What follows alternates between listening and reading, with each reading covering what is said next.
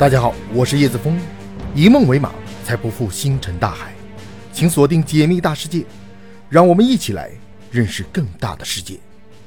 今天我们来聊末日石碑。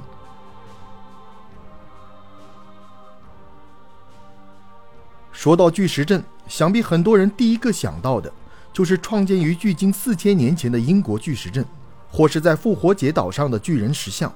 这些完全不符合当时年代的建筑。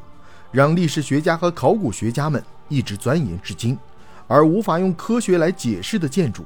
也让很多学者们认为，那些所谓的建筑其实就是曾经的高等文明留下的遗迹。在美国乔治亚州埃尔伯顿镇的一片荒地上，有着数块用巨石搭建而成的石碑，上面用多种语言描述了人类在未来应该做的事，用引导方式试图让人类的发展走上某个方向。所以这些巨石又被称为乔治亚引导石。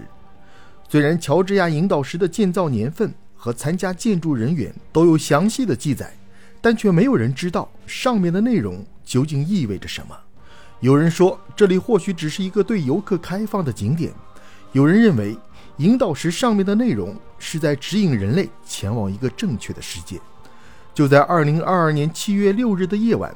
一声巨大的声响。打破了乔治亚引导石的上空四十二年的沉静。当人们迷迷糊糊爬起来查看状况时，却被眼前的景象惊呆了。这块屹立在山丘上几十年的引导石，竟然被不幸炸毁。几个小时后，铺天盖地的新闻席卷美国。乔治亚引导石一预言人类人口将限制在五亿而闻名于世，也被称为大规模人类灭绝计划的预言。又被美国很多宗教的成员称为魔鬼的预言，也被一些保守派称为黑暗势力的预言。那些巨石阵被炸毁，到底意味着什么呢？到底是人为，还是上帝之手降临，终止了人类灭绝计划呢？我们马上开始今天的故事。一九七九年六月的一天，一位衣冠楚楚的神秘男子拿着公文包，出现在美国乔治亚州埃尔伯顿镇的一家花岗岩加工公司。他称呼自己为罗伯特·克里斯蒂安。进入公司后，他直接走向了老板乔芬德利的办公室，询问如果建造一个巨型的花岗岩石碑要多少钱。同时，他补充道，这座石碑将作为指南针、日历和时钟来使用，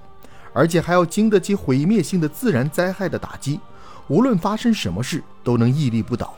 最后，他便拿出来了一个石碑的模型。还有大约十页的设计草图，直接让乔芬德利看效果图。其实，作为花岗岩加工公司，每天都会有很多人拿着图纸和模型来找他询价。很显然，罗伯特要求的这个石碑需要大量的人力、物力、财力。除了博物馆或公园，没有人会花如此多的精力去建造一座石碑。所以，乔芬德利也不是很愿意与罗伯特继续沟通。此时，罗伯特仿佛看出了他的心思，就直言说：“我并非个人，而是一个匿名的团体，在策划了二十年后才决定来建造这个石碑。”此时，乔芬德利还是不相信，于是就开出了比常规项目高出数倍的价格来报价，并且加上了很多复杂的条款。令人不解的是，罗伯特连想都没想就答应了下来，并且让乔芬德利尽快开工，毕竟是做生意。没有人会和钱过不去，于是乔芬德利就找到了当时的银行家怀亚特马丁来做项目的调解人。三个人签订了保密协议，保证不会泄露任何罗伯特·克里斯蒂安的个人信息。于是他们就从一位农民的手里买下了一块土地，作为石碑的建造地。一九八零年三月二十二日，乔治亚引导石正式开工，有上百人参加了开工仪式。而在这些人当中，有一位牧师在看到了石碑上的碑文后说道：“这是为恶魔建造的石碑，非常邪恶。”在场的人听后都目瞪口呆，面面相觑。那石碑上到底写了什么，让当时的人如此震惊呢？引导石的结构非常独特，由一根中柱、四块立碑、一块顶碑组成。没有人能说清楚为什么要搭建成这个形状。整个石碑的高度大约十九米。在四块立碑的八个面上，分别用八种不同的现代语言刻上了十条碑文，其中还有一面是由中文来表达的。在顶碑上的四个面分别运用了巴比伦楔形文字、古希腊文、梵文和埃及圣书字这四种古代文字表达的意思，让这里成为了一个理性时代的引导石。于是，引导石这个名字也随之而来了。在引导石西侧不远的地方，还有一块石板，上面简单的介绍了引导石的结构、物理数据、天文学意义和一些相关的信息。有意思的是，在石碑上提到，石碑下埋藏了一个时间胶囊，但埋入的时间和应该开启的时间却都是空白。在石碑群中，柱上有一个小孔，任何时候通过这个小孔，都可以看到北极星中柱中间的石槽与太阳的质点和分点对齐，分别代表了日夜时差最大的一天和时间等长的一天。在引导石最顶部有一个孔，太阳每天中午经过石碑时。穿过小孔的阳光会指明这是一年中的哪一天。通过这些设计可以看出，引导石确实包含了非常多且准确的天文结构和算法。不但可以追踪太阳的轨道，一般人也可以把它当作指南针和日历。可最令人不寒而栗的，并非是石碑的设计结构，而是刻画在石碑上那些似乎正在应验或是正在发生的引导文。在引导石的四个立碑上。有十条让人看了以后无法理解的碑文，上面似乎在预言着什么，又似乎像是精神病人随意编写的语录。很多学者对上面的碑文做出了分析，但都没有什么具体的答案。这十条碑文翻译成中文是这样的：控制地球人口在五亿以下，与大自然永存；明智的指导生育，增进健康与变化；用一种活的新语言来团结人类；用沉着的理性来控制热情。信仰传统和万物，用公正的法律及法庭来保障人民与国家，让所有国家自治，在世界法庭中解决外界纠纷，废止琐屑的法律和无用的官员，让私人的权利与社会的义务保持平衡，珍视真美爱，寻求宇宙和谐，不要做地球上的毒瘤，给大自然留点余地。其实，通过这些碑文可以看出，从第二条到第十条。都是为了人类可以更好的发展而提出的建议或意见，但第一条中所说的控制地球人口在五亿以下，就有点令人不寒而栗了。美国的一些符号专家也认为，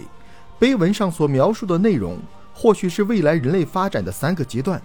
而目前人类或许正在经历第一阶段，也就是碑文上的第一句话和第二句话。如果目标是将地球上的人口减少至五亿，那么就需要控制人类的繁殖。以及健康相关的商业活动，以及食品产业，来达到减少人口的目的。这里也有很多人认为，第一条与第二条的内容，与1995年在旧金山费尔门特饭店召开的清除地球三分之二人口会议，和2005年共济会伦敦高层透露的发动第三次世界大战来减少人口的盎格鲁撒克逊计划，以及2010年比尔盖茨发表的。减少人口讲话所透露出来的消息如出一辙。当第一阶段完成后，地球将进入第二阶段，也就是碑文上的第三句和第四句话。目的是为在地球上剩下的这五亿人重新建立一套统一的语言和社会制度，严格的优生配对，并且控制宗教和各种文化。当进入最后一个阶段，也就是碑文中的第五到第十句话时，目标是不再拥有国家主权。而是分别自治全球，使用统一的语言、统一的法律，建立世界法庭，与大自然和平共处。一些学者认为，人类目前正处在第一阶段，并且这个阶段正在由美国中央情报局推进，而作为第一阶段辅助的第二阶段，将由世界卫生组织和世界环保组织共同完成。俗话说，凡事都有两面性。既然有人说引导石是灭绝人类进化的一部分，自然会有人站出来否定这样的说法。那引导石上面的预言到底是为谁准备的呢？有些人认为，如果引导石上面的内容是共济会精英刻意展示的预言性阴谋，那他们是没有必要昭告天下的。而碑文中所隐藏的秘密，也不可能这么容易就被人破解。一些学者认为，石碑上刻画的文字有着丰富的内涵和重大的意义。细心的人会发现。碑文其实是圣经十诫的翻版，如果只看表面文字的意思，是没有任何价值的，因为碑文描述的不是当代，更不是指导人类未来应该怎样做的方式，而是在末日之后新世纪的秩序，是给末日之后的幸存者们的指引。这种说法还认为，共济会的隐秘历史是来源于该隐的后代。大洪水之前的知识被该隐的后人刻在了两个石柱上得以保留，而共济会一直是一个隐藏团体。他们知道尼比鲁星球的回归期会给地球带来毁灭，以及那个时候整个太阳系星球的排列位置。说到尼比鲁，其实是一个假想的行星撞击地球的灾难。一些组织相信灾难会在二十一世纪发生。一九五三年，美国著名的学者查尔斯·哈普古德教授首次提出并分析了地壳位移论，并得到了爱因斯坦的认可。如果哈普古德的理论正确，那么下一个北极将会是临近西伯利亚的贝加尔湖，新的赤道将贯穿乔治亚州埃尔伯顿。以及写有神秘碑文的乔治亚引导石。通过这种说法可以看出，其实精英们早就做好了准备。如果灾难最终发生，即使百分之九十五的人类会消失，他们也已经向剩余的百分之五的幸存者发出了指令。而这些来自圣经时代非常神秘的知识，除了那些精英知道以外，还有以色列部分的年长者知道。当把这些资讯结合起来以后，发现他们与启示录中上帝的愤怒的说法非常相似。不过，根据以诺书的说法，人类的败坏起始于天使的堕落，上帝的愤怒也并非是对人而发，而尼比鲁的碰撞也仅仅是个假设而已。让我们回到故事的开头，FBI 的监控画面显示，巨石阵是被雷电摧毁，而并非是人为的爆炸所致。如果引导师真的是神留给未来的末日预言，为什么会受到当地虔诚教徒的谴责呢？而如今，神又将自己曾经的预言亲手摧毁了呢？引导石上的碑文会不会是旧宇宙的神编写的剧本？本来是要上演的，而如今弥赛亚降临并拯救了人类，剧本最终也被改写了呢？